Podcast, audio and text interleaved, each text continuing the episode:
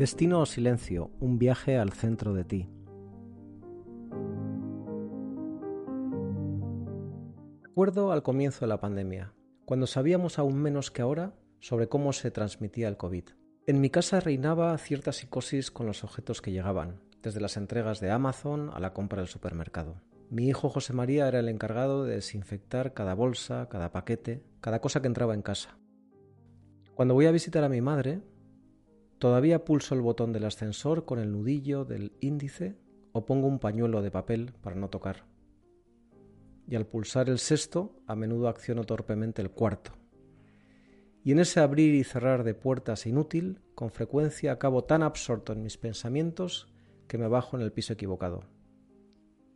He practicado meditación durante años. Todo empezó en unas vacaciones de verano en Gerona.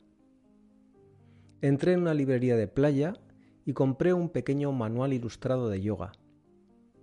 Al terminar cada sesión de posturas, las asanas, llegaba el momento culmen para mí, la relajación y meditación.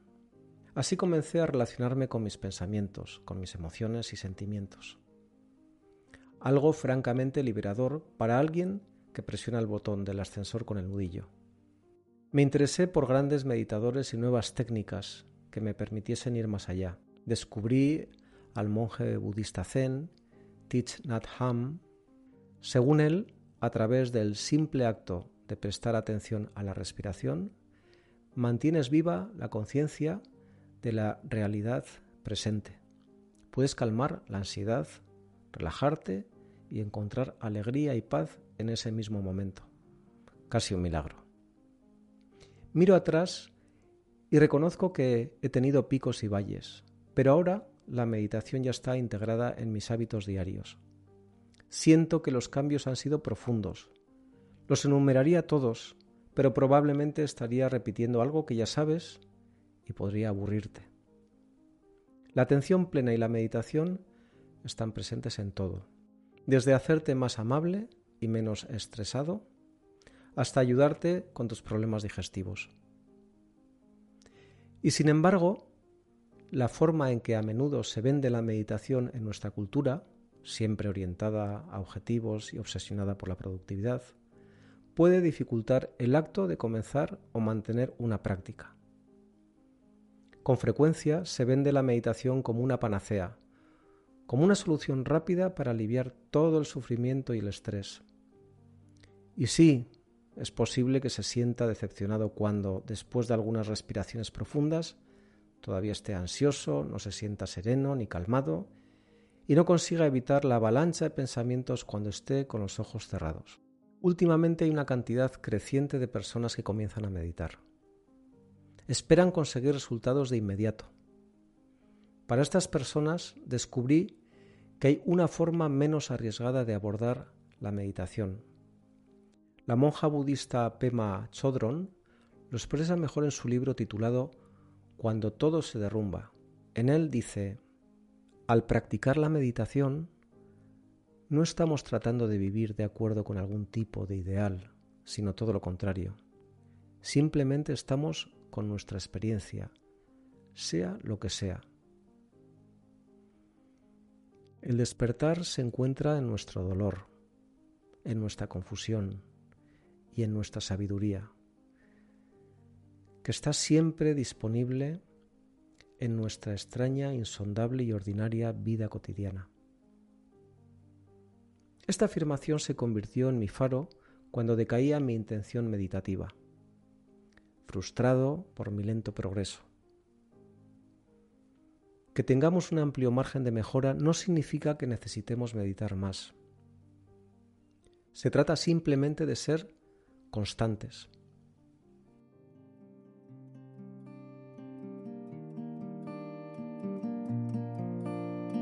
A continuación, enumero contigo enseñanzas y reflexiones que he ido seleccionando de grandes meditadores como Sharon Salzberg, Joseph Goldstein o Tara Brach.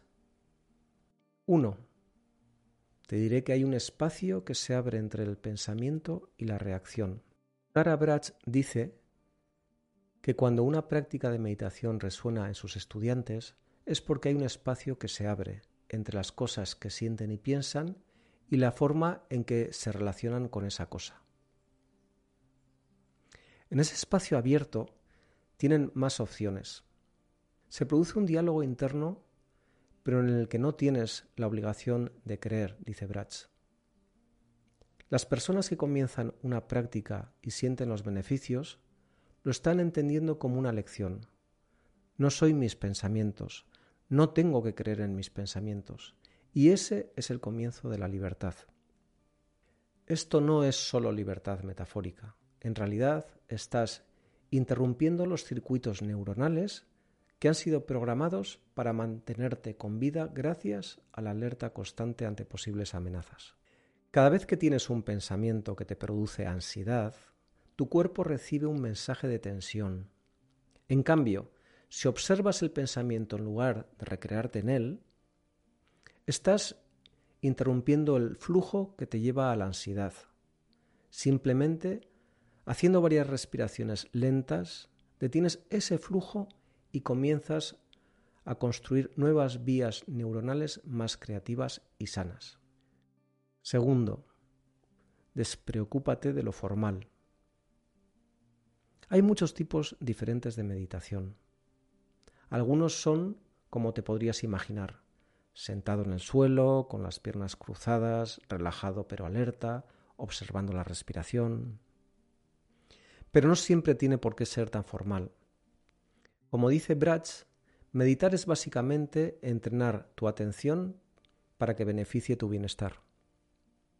Para Bratz, con frecuencia, puede significar simplemente que sus pacientes anoten y nombren sus pensamientos o emociones. Si sientes ansiedad en un momento de incertidumbre en el trabajo, por ejemplo, y haces una pausa y te dices con voz amable, ansiedad, ansiedad, ansiedad, verás cómo comienza a bajar. Hay investigaciones que muestran cómo, cuando sientes una emoción y la nombras mentalmente, automáticamente se calma el sistema límbico.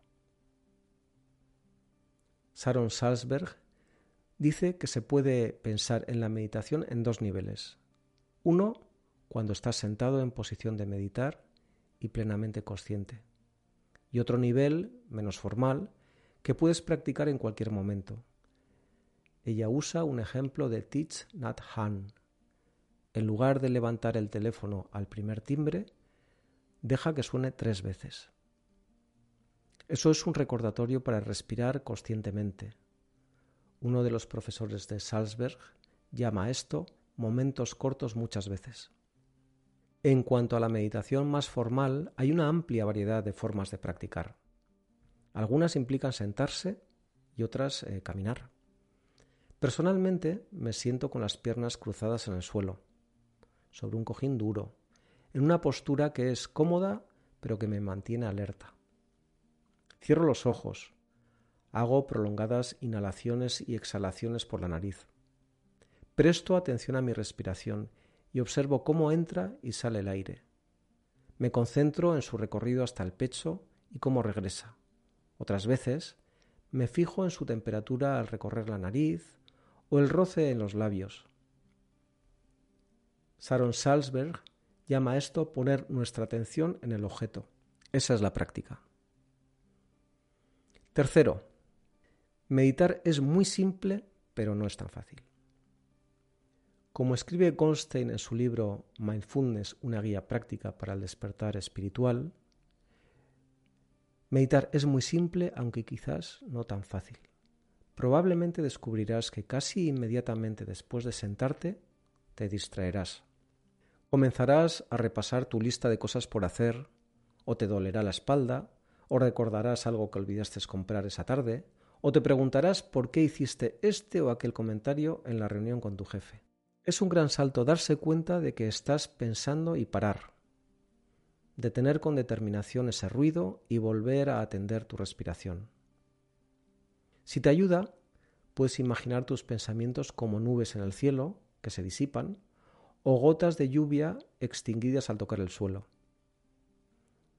Observarás cómo los pensamientos desaparecen sin atraparte y un momento después descubrirás de nuevo que te has vuelto a ir. y ves que lo que parecía extremadamente fácil, sentarse y aquietar la mente, es de hecho extraordinariamente difícil. Aquí es donde puede aparecer la frustración. Así es, te sientas, comienzas a observar tu respiración y en un momento dado te das cuenta de que llevas largo rato saltando de pensamiento a pensamiento. Así le ocurre también a Salzberg, que ha meditado más de medio siglo. A menudo tendemos a caer en el autorreproche tipo no puedo creer que esté otra vez pensando. O nadie más que yo piensa cuando medita. O seguro que los otros, si es que están pensando, será solo cosas hermosas. Y esto nos acaba abrumando. Goldstein también dice que es importante darse cuenta de que esta es una experiencia común de todos los meditadores. No significa que la práctica no esté funcionando o que no seamos capaces, es sólo la manifestación de una mente que no se ha entrenado en esto, dice. Eso no es un problema, así es como se aprende algo nuevo.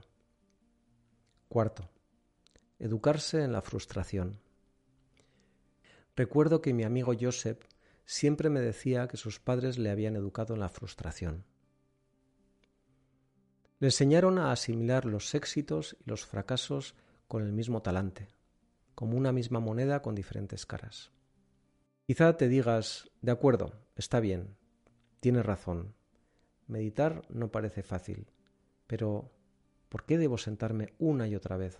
Piensa en la cantidad de cosas que no salen según lo planeado te sientas a trabajar y de repente tu hijo comienza a gritar, o tu jefe te pide algo urgente, o sales a correr y ese día estás agotado, o vas a hacerte unos huevos fritos y se te cae la docena en medio de la cocina. Esto también sucede a escala macro. ¿Acaso no recuerdas todos los planes que tenías para el año 2020? La meditación puede ser un buen campo de entrenamiento precisamente para este tipo de circunstancias. Intentas centrar la atención en tu experiencia inmediata y de repente estás pensando en cenar.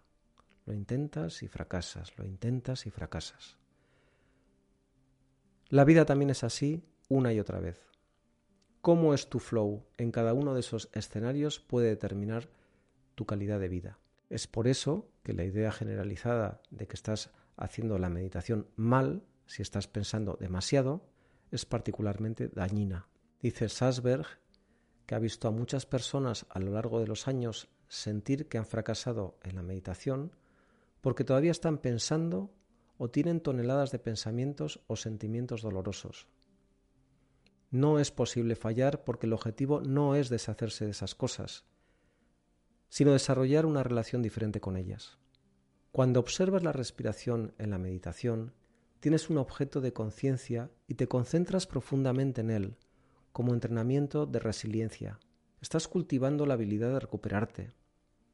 Este tipo de resiliencia no tiene por qué nacer de un autojuicio crítico o severo, sino de una forma de practicar soltarse suavemente, dice Salzberg. Ves que te has extraviado y vuelves a empezar de nuevo.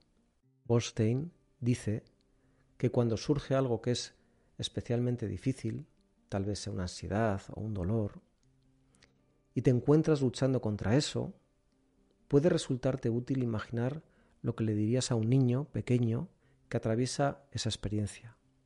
Probablemente no le juzgarías, no le dirías, oh, eso es terrible, no deberías sentirlo, deja de quejarte. Quinto, crea un hábito. Márcate un objetivo realista que esté a tu alcance. No olvides que estás tratando de desarrollar un hábito. Eso significa que hay que ser perseverante todos los días. Hay numerosos estudios que indican que una pequeña meditación cada día calma el sistema límbico y activa las partes del cerebro que te ayudan a estar más presente, más abierto, con una visión más amplia de lo que te rodea, dice Brach. Cuando era más joven, Brach vivió en un ashram durante diez años donde practicaba la meditación varias horas al día. Y cuando dejó el ashram, hace unos 30 años, con un bebé de cuatro meses, se comprometió a meditar todos los días. Medito todos los días, pase lo que pase, dice. Insiste en que lo importante es meditar cada día, no importa cuánto tiempo ni cómo. Puedes hacerlo de pies, sentado, caminando. Simplemente abre cada día una ventana de tiempo para estar presente. Sexto, no te bloquees esperando resultados. Si bien sentarse y concentrarse en la respiración durante tan solo cinco minutos puede darte descanso y tranquilidad, es útil recordar que la práctica de la meditación es solo eso, una práctica. Es probable que algunos días sean geniales y otros frustrantes. Los cambios más profundos no ocurren cuando estás sentado.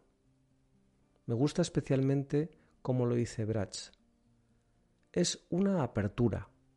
Cuando estoy a punto de enviar un correo electrónico incendiario, o cuando entro en una espiral de ira con mi pareja o mis compañeros de trabajo, con la meditación encuentro un espacio donde puedo interrumpir ese comportamiento descontrolado.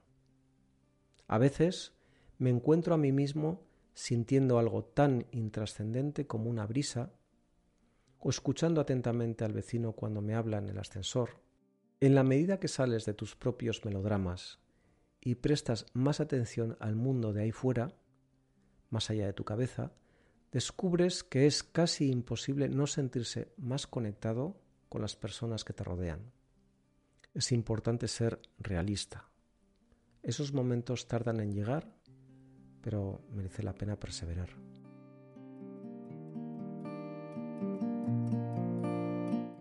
Destino Silencio un viaje al centro de ti. Si te ha gustado el episodio de hoy, compártelo, quizá cambies la mirada de alguien. Y si quieres meditar en directo conmigo, te invito a que visites mi página web www.gabrielportel.com